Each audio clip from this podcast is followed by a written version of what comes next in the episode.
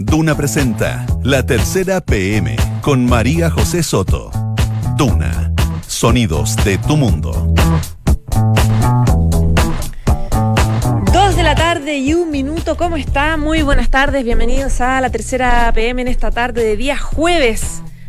Jueves es, pues sí, mañana es viernes, qué rápida la semana, qué rara con este feriado del primero de mayo. Hoy es 2 de mayo de 2019, a esta hora hay cielos nublados, 23 grados la temperatura, se espera para mañana, va a estar nublado todo el fin de semana, prepárese, va a ser un poquito de frío. Mañana viernes entre 3 y 19 y el sábado entre 12 y 17. ¿Cómo ha sido la tónica de las últimas 48 horas? Hay harta noticia, así que pasamos de inmediato a revisar las principales notas que están disponibles en la tercera PM.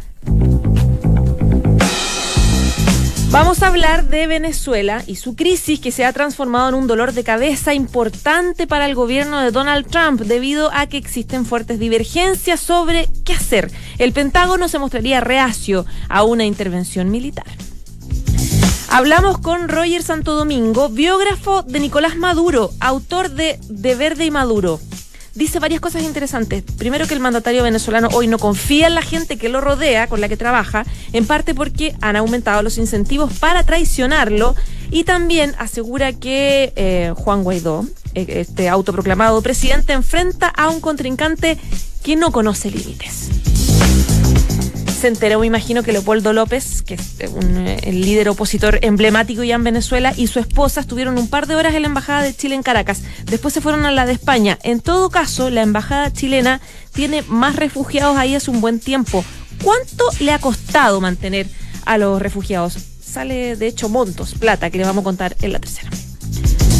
Trabajar como chinos, como mexicanos o como chilenos. Vuelve la discusión sobre cuánto y cómo deberíamos trabajar los chilenos. Esto a propósito de que el gobierno presentó hoy cambios a la legislación laboral. Y en el Congreso hay proyectos paralelos. Quieren reducir los días y las horas de pega. Está también el debate de la flexibilidad laboral, etcétera, etcétera. Todo disponible en la tercera PM. Sobre la reforma impulsada por el presidente Sebastián Piñera, la reforma laboral, la Cámara de Comercio de Santiago valoró los anuncios del presidente, sobre todo en materia de flexibilidad. El gremio dijo que está de acuerdo con la realidad actual y que mejora la calidad de vida de los trabajadores. Con la reforma laboral que presentó hoy día Sebastián Piñera, el mandatario ya tiene todas sus reformas importantes, emblemáticas sobre la mesa. Eh, la gran apuesta del gobierno empieza a estar en manos del Congreso, la laboral, la previsional, la tributaria, salud. ¿Qué viene ahora?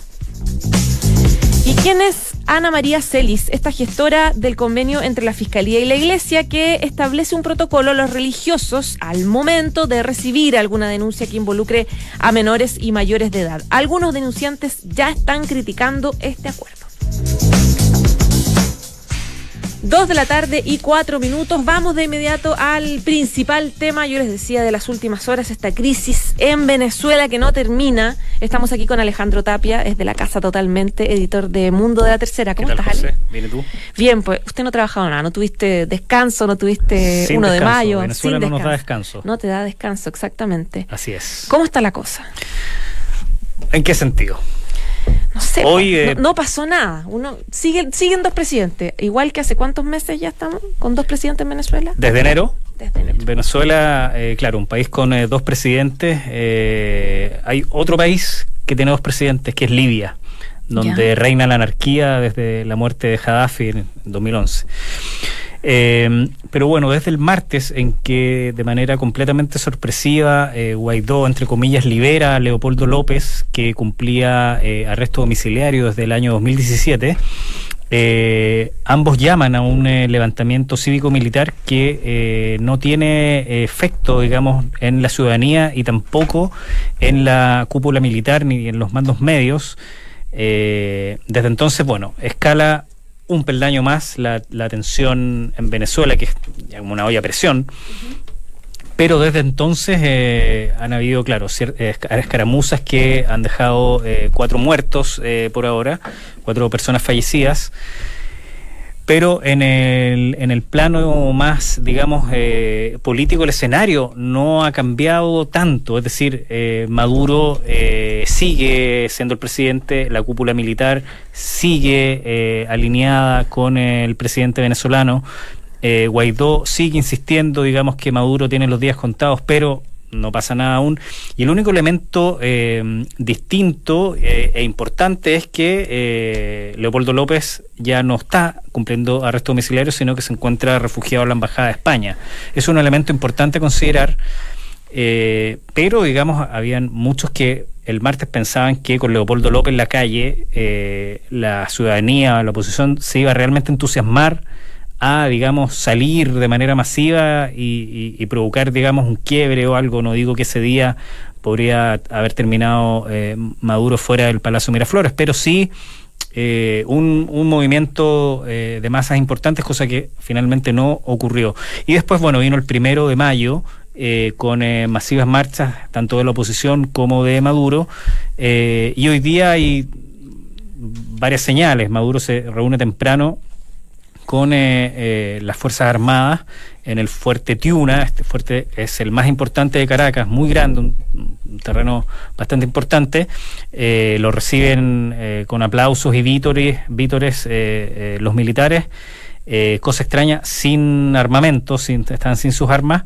Y claro, Maduro se da como un baño de masas entre los militares y les pide lealtad y que mm. estén con él y que no traicionen a la patria y todo su discurso, digamos, conocido. Sobre el tema, tú publicaste hoy día una nota en la tercera donde, claro, el análisis que, que, tú recababas era que finalmente los militares no es que estén siendo fieles a Nicolás Maduro, sino fieles a sí mismos porque no tienen garantías ni un bando ni del otro de salir airosos, digamos, salir livianos de la situación. Claro, en, este minuto eh, los militares también están velando por sus propios intereses y, por ahora Maduro en fondo les, les, garantiza esa continuidad de sus intereses. ¿Cuáles son sus intereses?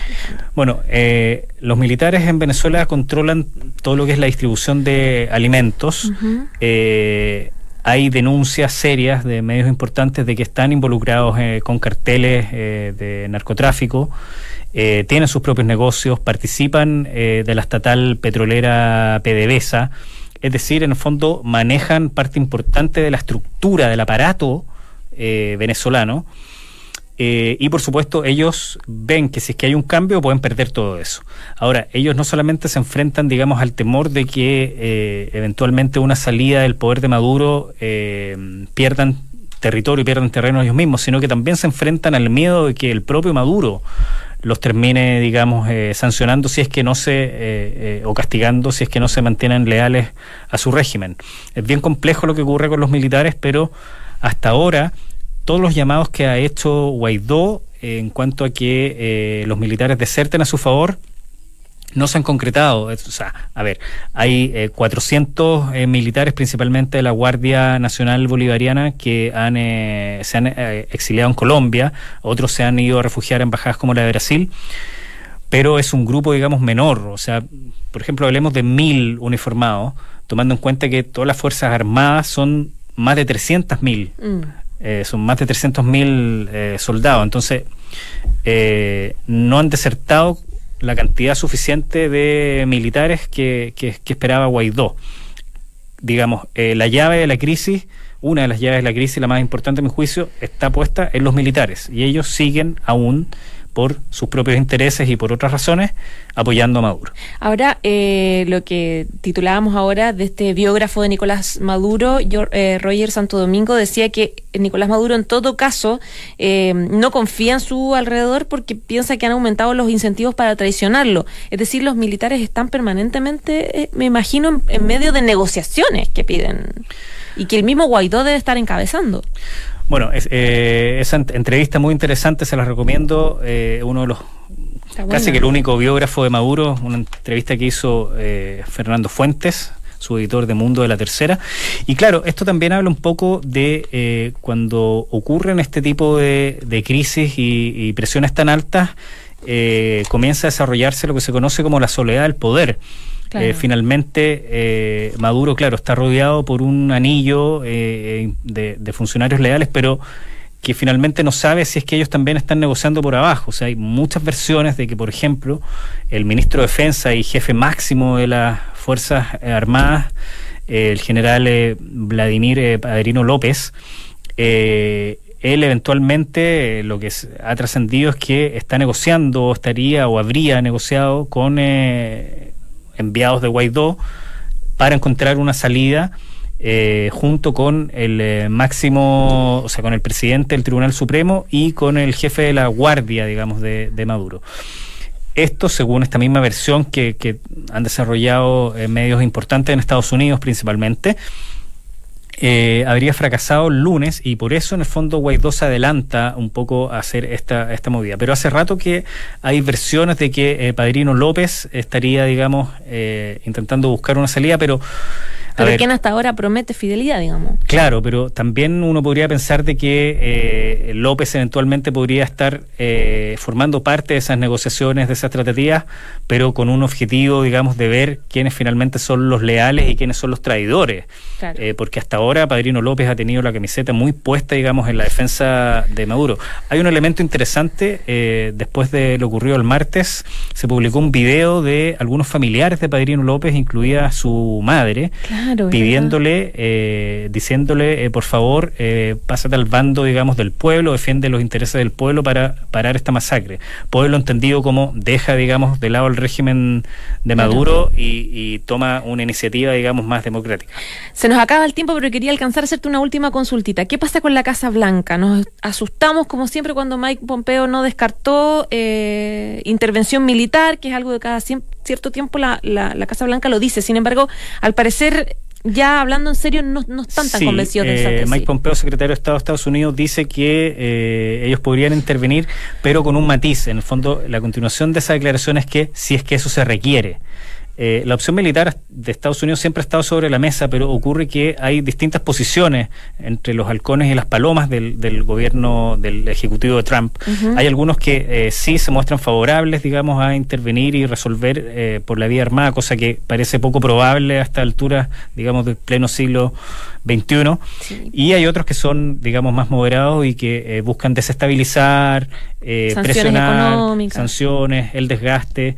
pero Trump se ha involucrado eh, desde enero del 2017 en el tema de Venezuela, eh, pero claro, el Pentágono, según las versiones de diarios como el Wall Street Journal o el New York Times, sostienen que no están, o sea, están más bien reacios, digamos, a intervenir militarmente en Venezuela. Ya, pues vamos a seguir con este tema. Sí. Porque pensábamos, en algún minuto me dijiste, esto puede, eh, el, ¿cuándo fue el lunes? El martes. Esto puede tener un desenlace, no pasó. Es que lo que pasa es que ver a Leopoldo López y a Guaidó en la calle, eh, con, lo que significa la figura de Leopoldo López, eh, se pensaba que podría tener un desenlace, no necesariamente el fin de Maduro, pero sí que ocurriera algo. Pero finalmente ha sido hasta ahora un episodio más de la crisis venezolana que se arrastra ya años. Y que parecerá que tiene para meses eh, eventualmente. Sí, sí, sí. Ya, pues Alejandro, muchísimas gracias. Gracias, José. Que estés bien, chao, chao. En Duna Escuchas, la tercera PM con María José Soto. Dos de la tarde y 14 minutos. Viene entrando al estudio Alberto Labra, su editor de política de la tercera. ¿Cómo estás, Alberto? ¿Qué tal, José? Buenas tardes. Buenas tardes. Bueno, venimos a conversar, vienes a conversar con nosotros sobre lo siguiente. El presidente Sebastián Piñera hoy día presentó su reforma laboral y con esto ya están sobre la mesa todas las reformas emblemáticas del, del presidente Piñera. Claro, así es. Está, está ya presentada, enviada al Congreso y anunciada, no todos con los detalles eh, sobre todo esta última, la laboral, no, con todos los detalles que uno quisiera, pero, pero sí están sobre la mesa las principales promesas de campaña, más allá que faltan reformas importantes, como la reforma del Tribunal Constitucional, pero sí las grandes promesas de campaña de Piñera, que son de su programa y que se prevía que este era el, año de las reformas, ya están en la mesa, ya están sometidas a discusión y a tramitación eh, desde ya. ¿Cuáles son? Partamos de Que sería, bueno, la reforma tributaria, la reforma salud, que son los dos proyectos, los de ISAPRES y de FONASA, eh, la reforma de pensiones y eh, ahora la laboral, que más bien es, un proyecto, el de adaptabilidad laboral o de flexibilidad laboral del horario. Y faltan otras que son importantes, como la de negociación colectiva, por ejemplo. Sí. Pero, por ejemplo. Que son más complejos dentro de la reforma son laboral. Más complejos y en el mismo gobierno dicen que, por ejemplo, eso de, negociación colectiva y, otro, y otra cosa que moderniza la, la, dirección del trabajo son más ideológicas, son más técnicas y no tienen un impacto tan palpable, por así decirlo, en las personas. Entonces, el mismo gobierno dicen que con la presentación de, este, de este proyecto de la reforma laboral, se, se el, gobierno cumple como un, hito, que ya tiene efectivamente las cosas como de mayor impacto de la gente de estas cuatro reformas que mencionábamos presentadas y puede por lo tanto comenzar una nueva etapa ahora, en el fondo. El gobierno inicia una nueva etapa que es de comenzar a difundir justamente los beneficios concretos que le llegarían a las personas en base a esta reforma. Y por eso mencionábamos que las otras partes de la reforma laboral que aún están pendientes son se podrían calificar como de no impacto directo e inmediato a las personas, al fondo. Ahora, claro, después de esta etapa, lo que queda es convencer a la gente de la importancia de estas reformas, porque viene un debate que va a ser bien duro e importante en el Congreso. Eh, de hecho, eh, claro, tú publicabas ahora, eh, Paula Catena publicaba que hay una minuta del gobierno para que los ministros difundan la reforma a las pensiones, un despliegue de los ministros por Chile, un poco explicando varias de las reformas emblemáticas. ¿Qué tan influyente puede ser eso, lo que haga el gobierno en términos de su despliegue comunicacional con lo que pasa en el Congreso, que a veces va por cuerdas como muy distintas? Bueno, ahí claro, efectivamente la, eh, la, la Paula Catena publicaba detalles entretenidos de esa minuta porque van un poco en línea con lo que hablábamos de ciertos mensajes que tienen que transmitir los ministros de que aquí van a haber, no sé, un millón seiscientas mil personas beneficiadas con casi que inmediatamente un aumento en sus pensiones. Hay que ver si eso se hace realidad o no después. Eh, muchos beneficios como concretos directos que los ministros debieran comenzar a difundir. Y esa, y esa, por ejemplo, esa nota, de esa minuta, de ese despliegue del gobierno, sirve para ejemplificar en el fondo lo que tú preguntabas de la tramitación en el Congreso y respecto a, la, a, a las otras tres reformas que comentábamos, que es qué mensaje va a instalar, busca instalar el gobierno, en este caso de pensiones, de aumentar eh, las pensiones de las personas, de cierto grupo de personas inmediatamente, en lo laboral, que ya van a poder empezar a modificar sus horarios con mayor calidad de vida, por ejemplo. Y ese tipo de mensajes que va a comenzar a difundir el gobierno van, a, van a apuntar a la, la misma estrategia que se ha hecho con otra reforma, que es presionar a través de la difusión pública y en la gente de estos beneficios para que esa misma presión sirva para que la oposición después le apruebe no solo la idea de legislar, sino que los puntos cuando ya se votan los proyectos en, en, particular en las comisiones y en la Cámara y en el Senado, en el fondo. Ahora, ¿Qué tanto va a permear en el fondo ese, ese, ese diseño, ese despliegue, ese discurso, esos mensajes que transmite el gobierno a la votación en las comisiones? Eh, eh, siempre, bueno, no, no, no, vamos a especular de eso, pero sí, eh, en algunos casos sirve. O sea, en la oposición siempre han, siempre han estado complicados, sobre todo la DC, con qué cosas se le rechazan al gobierno y qué no, que tienen respaldo ciudadano, en el fondo. El gobierno siempre hace mediciones internas y estas se reflejan también a veces con similitud, a veces con diferencia en, las encuestas que todos conocemos de CADEM, claro. Criteria, etcétera. Y ahí, y eso sirve un poco para presionar, para presionar con la gente está apoyando esto, apoya subir las pensiones, apoya modificar la jornada laboral, la flexibilidad, porque sirve para el empleo. O sea, estoy hablando como lo que transmite el gobierno, al fondo. Claro, de, de hecho, las últimas encuestas, ¿te acuerdas? A propósito del debate por la reforma tributaria, la gente le dijo en todos los tonos que no está interesada en los resultados de la reforma tributaria y sí en la reforma, la reforma al sistema de salud público y privado y la reforma laboral, etcétera. Claro. claro, y en el caso de la tributaria un ejemplo aparte porque o la, o la, del Tribunal Constitucional, digo. Claro, que la gente como que no... No, no tiene ni un interés, claro. interés y no, no, se entiende, no, no la entienden mucho, quizás, sobre todo, sobre todo que no se representa. Y la tributaria, claro, la reintegración del sistema tributario, o sea, ya es complejo para la gente que trabaja en eso poder difundir eso, entonces como hay razón para que la gente asimilarlo y decir, sí, me importa esta reforma tributaria. Pero la reforma tributaria aquí se, se, se calza en un eje que es, para el gobierno, el gobierno siempre decía que es clave para poder implementar justamente esta otra reforma, lograr aprobar la reforma tributaria. Eh, eso, ahora, esto también, en el fondo, este hito que se marca hoy día con la presentación de este proyecto de reforma laboral y con, como tú decías al principio, ya teniendo todas las reformas principales sobre la mesa sometida a discusión, uh -huh. va a ser bien importante, bueno, para, para la etapa que inicia ahora el gobierno, pero también para qué va a poder mostrar el gobierno de cara a las elecciones eh, presidenciales y también parlamentarias y, por qué no, municipales, de las cuales se pueden colgar los alcaldes del sector. claro, defender la continuidad defender la continuidad, claro, la proyección. Lo, este gobierno se inició diciendo vamos a ser un gobierno de ocho años porque tampoco podemos hacer todo en cuatro años, porque nos van a rechazar muchas cosas. Y ese discurso y ese relato, que bueno, que para algunos en el oficialismo no hay un relato claro de este gobierno, es el que se debería empezar a construir quizás en, en, en, base a estos, a estos cuatro proyectos que ya están presentados. Que están listos. ¿Y en qué parada está la moneda ahora? Te lo pregunto porque hace unas semanas el gobierno decía, nosotros vamos a defender, vamos a dar la pelea por las reformas, pero si el si la oposición no quiere y nos niega la sal y el agua, uh -huh. nosotros vamos a decir, bueno, no nos vamos a inmolar y le vamos a decir a la ciudadanía, ellos son los responsables. Claro. ¿Está todavía el presidente Piñera en esa parada o está ya más tratando de sentarse, lograr acuerdos, consensos, ceder, flexibilizar los mismos proyectos? Es, es, difícil que cambie esa estrategia un poquito del gobierno porque el, el diseño político, o sea, el, el, escenario político que está actualmente con una minoría por parte del oficialismo y todo, Eso no cambia. Y la oposición ya, por ejemplo, en el tema de, o sea, desde antes de la reforma laboral hay muchas dudas en la oposición por flexibilizar el, el, el tema laboral en el fondo, Claro. que es como que lo ven como, como darle más herramientas a, lo- a, lo- a los empleadores versus a, lo- a los empleados en el fondo. Entonces la estrategia del gobierno hasta ahora se mantiene en esa misma línea de nosotros vamos a, y por eso lo que comentábamos antes de, de la minuta por pensiones, nosotros vamos a desplegarnos, vamos a difundir, estos son los beneficios de estos cuatro proyectos, la gente cree esto y van a tener estos beneficios inmediatos, Eh, llamamos a la oposición a que, de hecho, en, en, en esa, eh, en esa minuta de pensiones que comentábamos se Ya. plantea, cada minuto que pasa es, es como un minuto más que la oposición le niega un alza de jubilaciones a las personas en Chile. Mm, claro. ¿Entendí? Entonces ahí van a seguir con esa misma línea, buscando por supuesto el, el, el- el- cliché del pirquineo de votos con parlamentarios de la DC y del Partido Radical. Eh, claro. Pero llegado el momento en que la oposición le rechaza la, la reforma laboral, pensiones, el gobierno va a seguir en la, la línea de la oposición no quiso. Claro. Oye, estaba viendo la nota, de hecho, de Paula Catena, que está disponible en la tercera.com para que usted la lea.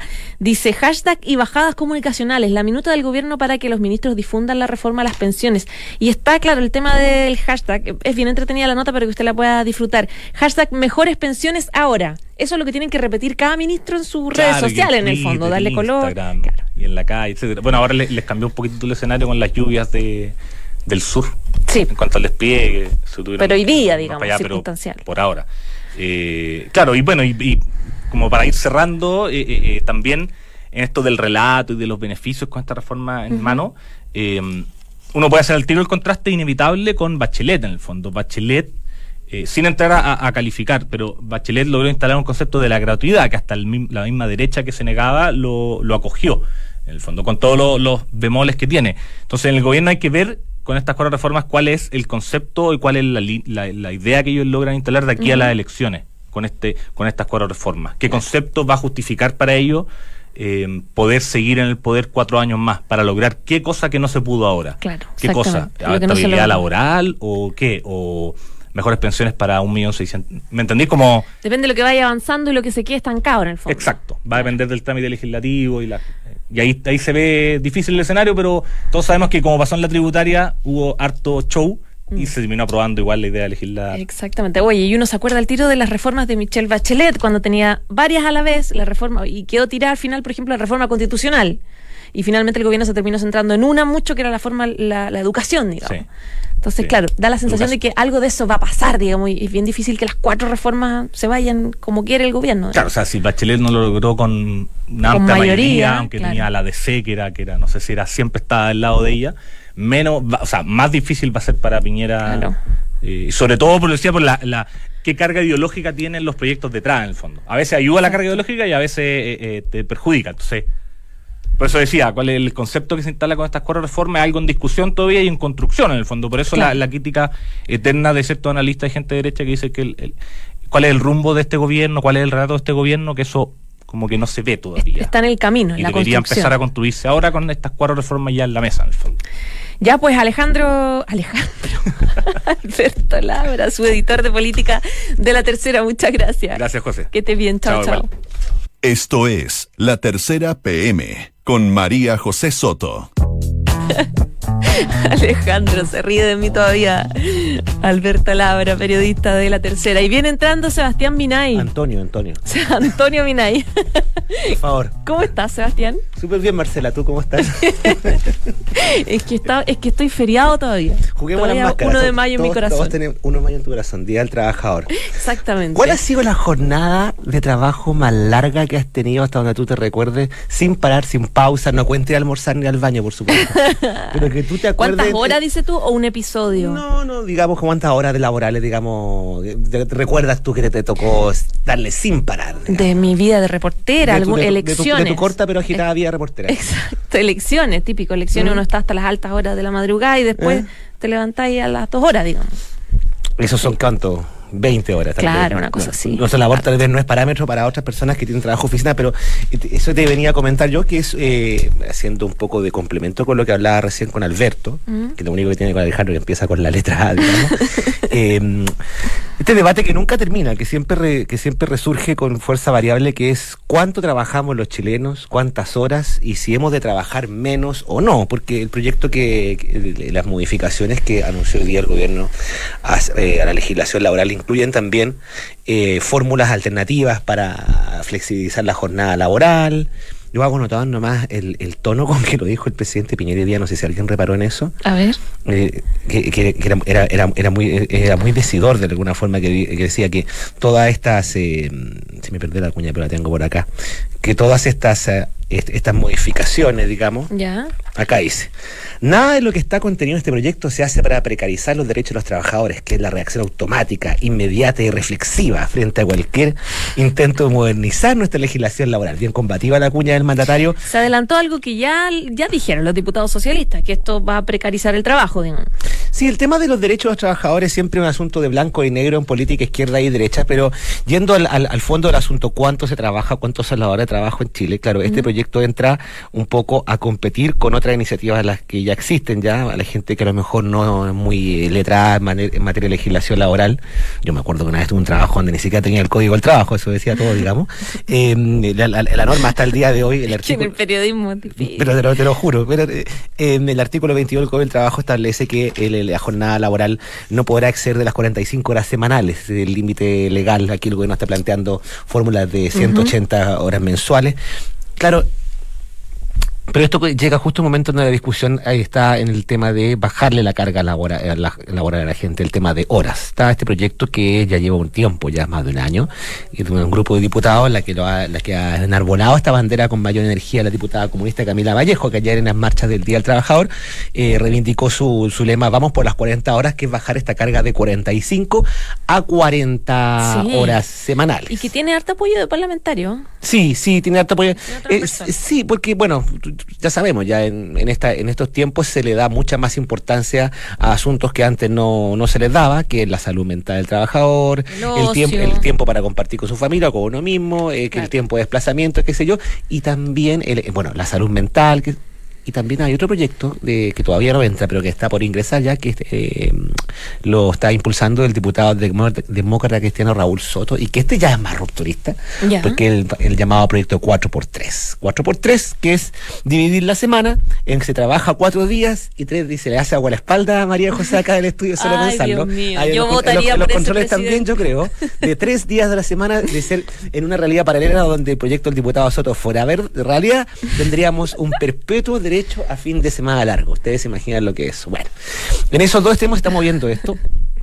Esto, y hoy día la tercera PM estuvimos viendo un poco cuál es la realidad que había acá, qué es lo que pensaban eh, la gente que no está en el Parlamento, pero que sí tiene visiones que, que suelen que, que nos lleva al tema de si los derechos del trabajador, su, su, su salud mental física, que además incide en la motivación y en la productividad, se concilia o no con lo que siempre se dice que es el nivel de productividad que necesita un país. Siempre que se decreta, se, se decreta un nuevo feriado, siempre está la discusión, el país va a perder no sé ¿Cuánto- cuánta plata perdimos? cuánta Claro. plata perdimos y qué sé yo. Estos dos proyectos eh, también han eh, postulado la tesis de que se le rebaje la carga laboral a los trabajadores sin que se les castigue con el sueldo. Es algo muy difícil de lograr para los economistas. Yo día estuve con Patricio- hablando con Patricio Rojas de una consultora y me decía, bueno, el- el empresario aplicando conceptos básicos, me decía, si va a bajar la carga laboral y al mismo tiempo va- va- va- van a gastar lo mismo, bueno, esto va a derivar en una baja de sueldo o en una tendencia a reemplazar el trabajador con máquinas, que es también la tendencia que está. De la debería de los psicólogos, hablando con una psicóloga laboral de la Inteligencia decía, artificial. Claro, que es una tendencia que está. Desde el punto de vista de los psicólogos laborales, esta discusión de si son horas más u horas menos, solamente rasca la superficie del problema, porque Mm. también tiene que ver con el tipo de trabajo. ¿Qué, qué- de qué sirve estar ocho horas si las ocho horas te van a estar distrayendo? Es no que va a poder tu trabajo. Y además con la, eficien- con la eficiencia, sí es un tema que siempre hemos hablado tantas veces respecto de, de esas ocho horas laborales que estamos trabajando. ¿Cuántas son realmente eficientes donde se está trabajando?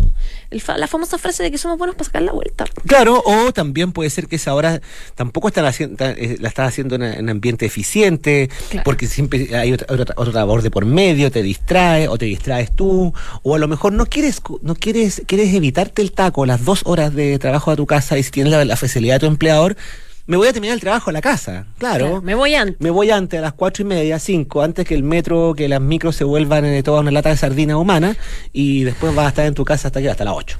Claro. Entonces- Es que para eso tiene que haber un, un consenso y un compromiso del trabajador, del empresario, de todo. Es como casi algo cultural. Algo cultural y que tampoco, al decir de lo de las personas con las que estuvimos hablando hoy día, la tercera PM, tampoco es tan sencillo porque además acá en Chile, que nos gusta compararnos con todos los países, esta discusión también nos, eh, nos recuerda, como se recuerda cada cierto tiempo, que de los países de la, de la miembros de la Organización para la Cooperación y el Desarrollo Económico, nuestra sacrosanta, venerada y respetada y casi mítica OSD, eh, Chile siempre está entre los países donde más se trabaja, donde más, Más horas. más, más horas se trabaja. que no significa hecho- que trabajemos con más eficiencia, digamos. Claro, eh, generalmente los últimos informes siempre te dicen que estamos en el lugar número 6, número 5, Ujú. y el país ahí donde, donde más se trabaja, según el miembros de la OECD, es México.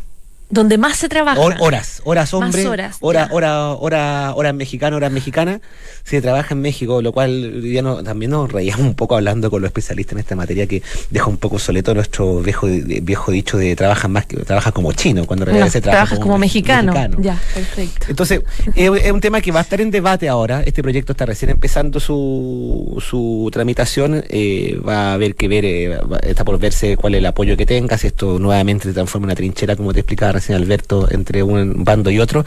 Pero el tema de cuánto hora se trabaja y, si- y si es eh, necesario bajarla, eh, no, no está muy fácil. Porque ya, está complicado. Sí, porque hay expertos que te dicen también que no se produce más trabajando menos. Hay otras tesis que dicen que si trabajas menos horas, está más motivado para trabajar, porque se te ocurren más cosas. Te cansas menos. Claro, yo estaba revisando el informe del que salió hace muy poco, está fresquito, lo recomiendo, está el hipervínculo ahí en la nota que hicimos de la Ujú. PM con Catalina Niat, que ella habló con el diputado Soto, que es un informe del CEP que salió ahora en marzo, que habla sobre la relación entre la flexibilidad y la satisfacción laboral cuando la jornada es larga. Es un estudio súper específico, yo lo recomiendo. Eh, viene una digamos, 13 páginas, ellos midieron todo en base a encuestas, eh, tomaron ejemplos de afuera, habían sorpresas en relación a si la gente estimaba de que eh, la carga de trabajo le incidía o no en su vida personal o no, qué nivel de satisfacción tenía. Todo esto es muy variable, por supuesto, dependiendo del trabajo que estés cumpliendo. ¿Cuántas horas, Sebastián Mina, llevas trabajando en esta jornada? No, no, yo no, hoy día no me voy a quejar. Yo, yo- desde las ocho y media. No, no, no, no, Ya. no, no. Yo llevo cuatro horas. Cuatro- queda todavía. Nos queda todavía, nos queda, y nos queda mañana. Pero estamos contentos, ¿cierto? Sí, no estamos contentos. Contento, señor, contento. Todo va a estar bien o no va a pasar nada. Ya, Sebastián Minay, muchísimas Alejandra, gracias. que le vaya bien, Andrés. Cuídese. Son las 2 de la tarde y 33 minutos. Ya nos vamos. Estamos medios pasaditos por culpa de Sebastián Minay. Muchas gracias por informarse con nosotros. Y antes, una mención a Sinergia Inmobiliaria. Piensan cada proyecto de casa o departamento como si fuera único. La distribución de los espacios, el diseño vanguardista y terminaciones que encantan. Sinergia Inmobiliaria, espacios, espacios digo, bien pensados. Conócelos en isinergia.cl. Y quédese el 89.7 porque ya viene la nueva carta notable. Richard Wagner le escribe a su amante, mi amor por ti no pudo nunca perder ese perfume. Así nomás. Chao.